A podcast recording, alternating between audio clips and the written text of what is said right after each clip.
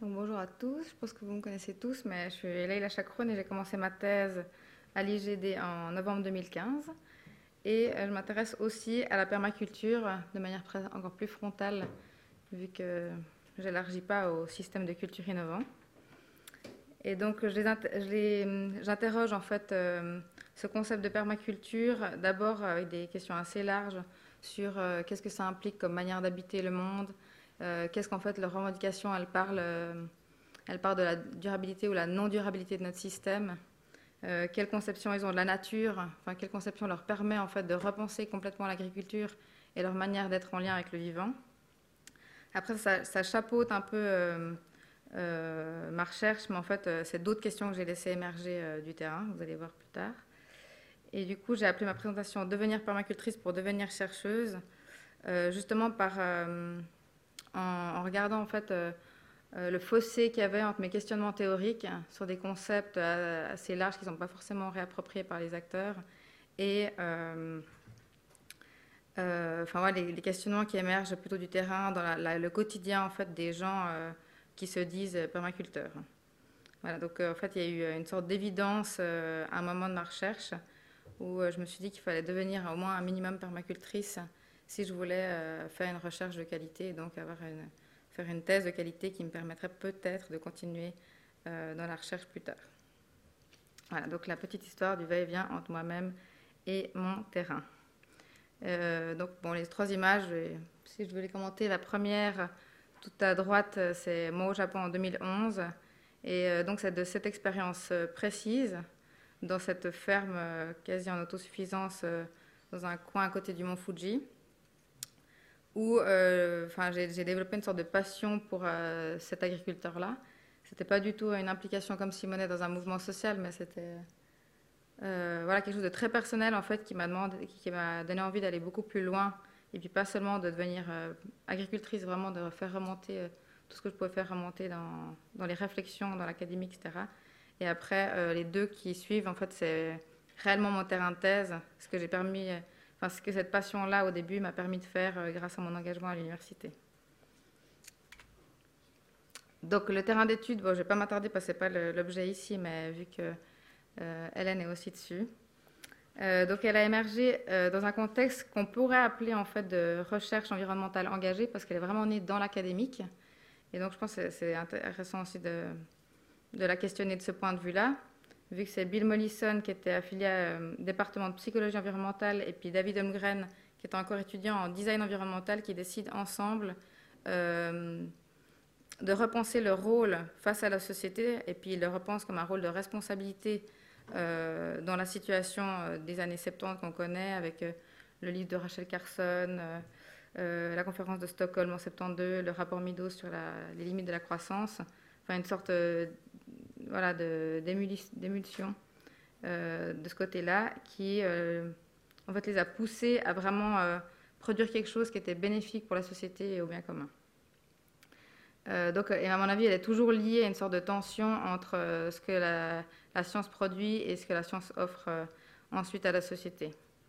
Ensuite, elle, elle, entre en fait dans le dictionnaire en 2010 comme un mode d'aménagement écologique du territoire visant à concevoir des systèmes stables et autosuffisants et à produire de la nourriture en renforçant l'écosystème. Donc en gros, euh, des liens avec euh, l'écologie, des liens avec euh, l'humain, avec l'humanité, etc. Donc voilà deux photos que j'ai prises de la ferme agroécologique de Roverea cet automne, où on voit en fait, bah, par exemple, des, choux kale, des, choux de Bruxelles qui ont grandi énormément ce qu'on voit plus en fait dans d'autres, par exemple dans d'autres productions agricoles. Et puis en fait, ouais, des nouvelles formes visuelles et expérientielles euh, de pratiques agricoles. Et donc, euh, d'abord, en fait, pour commencer sur mes engagements, du coup, je vous ai dit qu'en fait, j'avais remarqué qu'il y avait une sorte de fossé entre les questionnements théoriques et puis après, quand je suis allée regarder sur le terrain un peu ce qui se faisait, et en fait, que c'était mal compris par les acteurs, en plus, les questions que je me posais. Et du coup, je me suis dit que je devais réorienter un peu euh, mes questions ou bien les, reposer bien plus tard dans ma recherche. Et euh, du coup, mon engagement, je le qualifie d'abord d'heuristique. Donc, euh, en fait, j'ai décidé de m'engager réellement, enfin de me laisser embarquer plutôt de ce côté-là de l'engagement, me laisser embarquer par le terrain et enfin, donner beaucoup de crédit à cette proximité avec le terrain. Et donc, pour expliquer ça, je cite les anthropologues Fassin et Bensa, je crois que c'est des anthropologues ou sociologues, qui nous disent rapidement l'étonnement frappe l'ethnographe qui voit et entend des choses auxquelles il ne s'attendait pas, qui est renvoyé à la non-pertinence des questions qu'il se pose et qui doit réviser les quelques guides hypothétiques dont il s'était prémuni. Rapidement, le doute se saisit de lui, suscite ce sentiment d'irritation qu'éprouve celui que ses habitudes de pensée et d'action ne permettent plus de s'orienter et le pousse à chercher des solutions à ce qui lui apparaît comme une situation problématique. Voilà, donc c'est un peu ce sentiment-là que j'ai vécu en étant sur le terrain.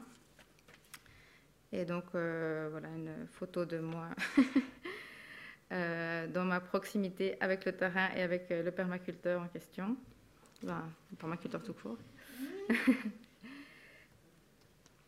et donc voilà, face à ce, fossé ou ce sentiment-là d'être en fait presque inapproprié sur son, propre terrain, j'ai commencé par euh, faire, enfin, du coup, je me suis lancée dans la permaculture en voulant vraiment faire de la permaculture moi-même.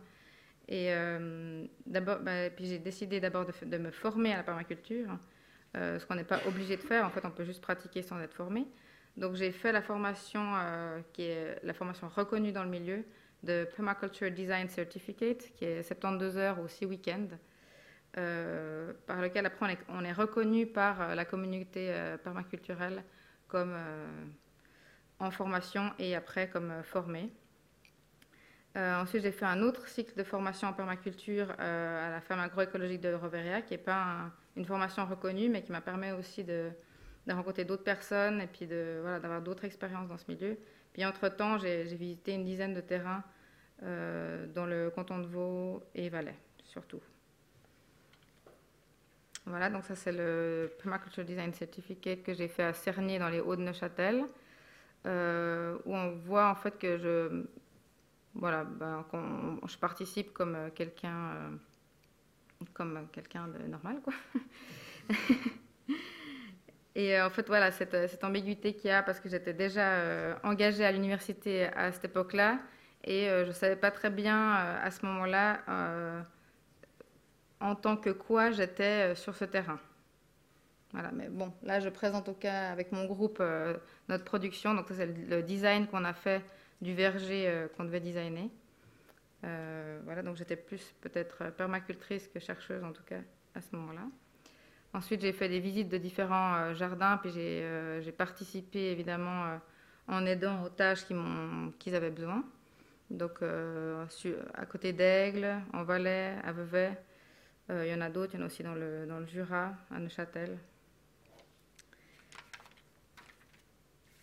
Et du coup, cette proximité euh, avec le terrain, en plus d'être heuristique, elle m'a semblé pertinente pour atteindre le plus, le plus d'authenticité et de nuances possible euh, dans, dans, mes analyses qui, qui, vont suivre. Et aussi afin que la description puis l'analyse que je compte en faire ne simplifie pas et ne généralise pas à outrance. Donc, j'ai qualifié mon deuxième engagement comme épistémique. Euh, et donc, euh, comme à, l'instar de la plupart des anthropologues actuels, je souhaitais dépasser la position de surplomb qui a prévalu au XIXe siècle, surtout euh, en anthropologie et dans d'autres sciences, et d'assumer le rôle que je joue dans la production de connaissances par ma présence et par mes différents engagements dans le milieu, et dans les différents milieux aussi. Et donc, pourquoi j'ai décidé, décidé Bon, à part que c'est en fait une tendance dans, dans toutes les sens sociales de, refuser cette position de surplomb, mais j'ai fait ce choix euh, de manière consciente pour deux raisons principales.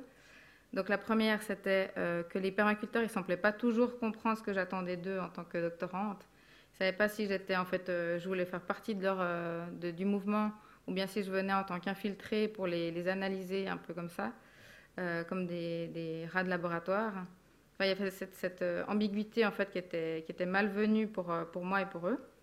Donc il était devenu crucial que je m'engage authentiquement dans le milieu de la permaculture euh, et que je crée des relations stables avec les acteurs. Et donc le point nodal de ma réflexion, ça a été en fait l'impossibilité de continuer ma recherche sans devenir un minimum permacultrice. Et donc, voilà, ça y il y a une nécessité qui a émergé, puis une difficulté aussi de revendiquer une position un peu ambivalente de chercheuse permacultrice, alors que je suis chercheuse en formation et permacultrice en formation. Donc, c'était, voilà, c'est peut-être pas facile à gérer, peut-être psychologiquement en tout cas. Et euh, en tout cas, cette, ambivalence de, la, de position, euh, pour moi, c'était en fait euh, juste assumer que j'affecte par mon engagement les permaculteurs et le mouvement de la permaculture en Suisse romande, mais qu'en retour, je suis affectée par eux, je deviens, enfin, je, commence à véhiculer certaines valeurs avec eux et prendre conscience en fait de quelle manière je suis affectée et comment en fait ça affecte ma trajectoire aussi académique. Et la deuxième raison de, cet engagement que j'ai qualifié d'épistémique, c'est que je voulais éviter euh, ce que certains chercheurs commencent à faire, donc se refermer à la permaculture avec un grand P, comme une sorte d'idée platonicienne, donc de réalité qui serait supérieure au monde sensible, euh, et qui a plus de réalité avec, euh, enfin qui a plutôt de, plus, aucun lien avec la réalité du terrain, alors qu'en fait un de mes premiers résultats de recherche et d'implication sur le terrain, c'était justement qu'en fait la permaculture, elle existe que dans son incarnation toujours singulière et dans son ancrage toujours local. Et donc il y, a voilà, il y avait aussi un fossé avec euh, voilà, peut-être d'autres euh, chercheurs euh, mondialement qui essayent de surfer en fait sur, sur certaines étiquettes qui, qui, vont bien. Quoi. Voilà, donc c'était, je sais pas, c'est un engagement épistémique est déjà un peu politique. Voilà, donc il y avait deux, deux citations qui me parlent, bon, il y en a plein d'autres. Donc, refusing self-erasure is about acknowledging our implication and of daring to say it, especially when one is, in, is in a position to afford it. Et puis la deuxième, qui recoupe, refuser euh, d'occuper une position de surplomb et d'objectiver l'autre depuis cette position, relation qui consiste à se laisser affecter par autrui et qui tisse au fil du temps au travers d'expériences, d'attentes partagées et peut-être surtout l'attachement à une langue commune. Euh, après, voilà, j'ai été aussi influencée par les écrits, euh, bon, pas tous lu tous ces écrits, mais de Favret Sada, euh, dans le milieu de la sorcellerie, enfin, qui a vraiment apporté cette, cette thématique de, de l'affect, de l'affect dans, dans la création et la production de connaissances.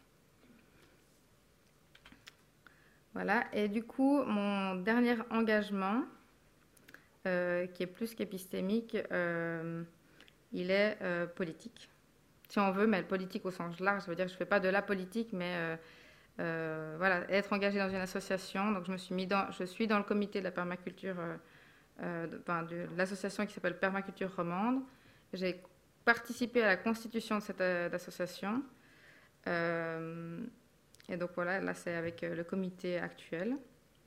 Et donc, en fait, ça veut dire que je suis en train de faire évoluer le mouvement de la permaculture en Suisse romande. Donc voilà, je suis euh, un peu comme Simonet, pris, euh, peut-être pas exactement la même trajectoire, mais au final, euh, je suis pris dans, dans le mouvement que j'étudie, pour le meilleur et pour le pire. Mais voilà, c'était quelque chose qui m'a paru indispensable en fait pour réellement voilà, avoir une sorte d'authenticité au niveau de la recherche et de qualité aussi de, des productions scientifiques, pas seulement, euh, pas seulement pour faire avancer le, mouvement de la permaculture. Et euh, j'ai aussi participé euh, au débat public. Donc, souvent, ils ne nous demandent pas nos, analyses philosophiques ou anthropologiques, ils demandent vraiment des niveaux, enfin, que, du peu que j'ai de l'expérience de ces milieux, mais c'est plutôt voilà, comme si on était nous-mêmes engagés, on est, voilà, on est, on est pris comme partie du mouvement, qu'on le veuille ou non, en fait. J'ai l'impression qu'on doit, doit rester à un niveau euh, très, euh, soit descriptif. Et en fait, ils n'attendaient pas de moi d'être forcément critique par rapport à ça, c'est ça que je veux dire. Et donc là, il y a eu une émission à la RTS sur la permaculture humaine, dans laquelle je suis intervenue avec Michel Maxime Aguerre. Euh, on a écrit un article dans le journal Agri, qui est euh, normalement adressé plutôt aux agriculteurs vaudois, romans, avec Hélène Bouin. donc ça, c'est une des productions aussi de Hélène Bouin. Et euh, on est intervenu aussi dans la commune de Saint-Sulpice. voilà, c'est la dernière image, avec Hélène Bouin également. Donc c'était une, conférence grand public pour les gens qui voulaient introduire la permaculture dans leur jardin. Donc, pas, on n'allait pas amener. enfin, on, on, était comprises comme des personnes qui, qui sont pour la permaculture et on nous demandait des conseils de permaculture. Voilà, c'était pas, enfin, c'était pas nos réflexions personnelles qui nous demandaient, des réflexions ni académiques d'ailleurs. Et ça a fait suite à différentes visites à Roverea et à l'Appel. Et après, ben, maintenant, on est toujours en contact avec la personne qui a organisé ça avec nous dans la commune de Saint-Sulpice. Et, euh, voilà. et puis en fait mon dernier engagement, mais qui est en fait chronologiquement celui qui a précédé tous les autres, mais aussi celui qui a permis tous les autres, c'est l'engagement que j'ai euh, avec l'Université de Lausanne, donc mon engagement académique. Et euh, voilà, en fait, j'étais d'abord, si on veut, engagée au niveau académique. C'est ça qui a permis, et en tout cas presque forcé, mon engagement dans le milieu de la permaculture et c'est mon engagement dans la permaculture maintenant qui permettra peut-être un engagement futur dans l'académique. Voilà, donc comme différents engagements, en fait, euh, ouvrent certains autres engagements, mais aussi peut-être euh, à réflexion. Il y a certains engagements qui empêchent d'autres engagements. Euh, donc en fait, à l'université, en fait, dans notre institut, on a, on a beaucoup de liberté. Et donc ça, c'est vraiment apprécié parce que c'est plutôt des, des, portes qui s'ouvrent en fait sur d'autres engagements qui nous permettent ensuite d'alimenter euh, notre engagement académique. Et euh, peut-être la note sur laquelle je voulais finir, c'est toujours cette tension. Euh, Michel Jaboyedov, il a parlé de schizophrénie, mais je pense qu'on n'est pas loin d'être dedans et dehors, toujours d'avoir cette capacité de zoom et de dézoom par rapport à ce qu'on vit, puis ensuite par rapport à ce qu'on analyse. Et je pense que c'est toute l'importance d'avoir des, bons dispositifs théoriques et là, je cite euh, l'anthropologue euh, Céline Drian-Portet, trouver le juste milieu entre une trop grande distanciation et une immersion totale qui, si elle n'est pas dépourvue de précautions, peut entraîner une invalidité au plan épistémologique. Ce que j'imagine qu'on essaye de tous d'éviter. Et voilà, merci.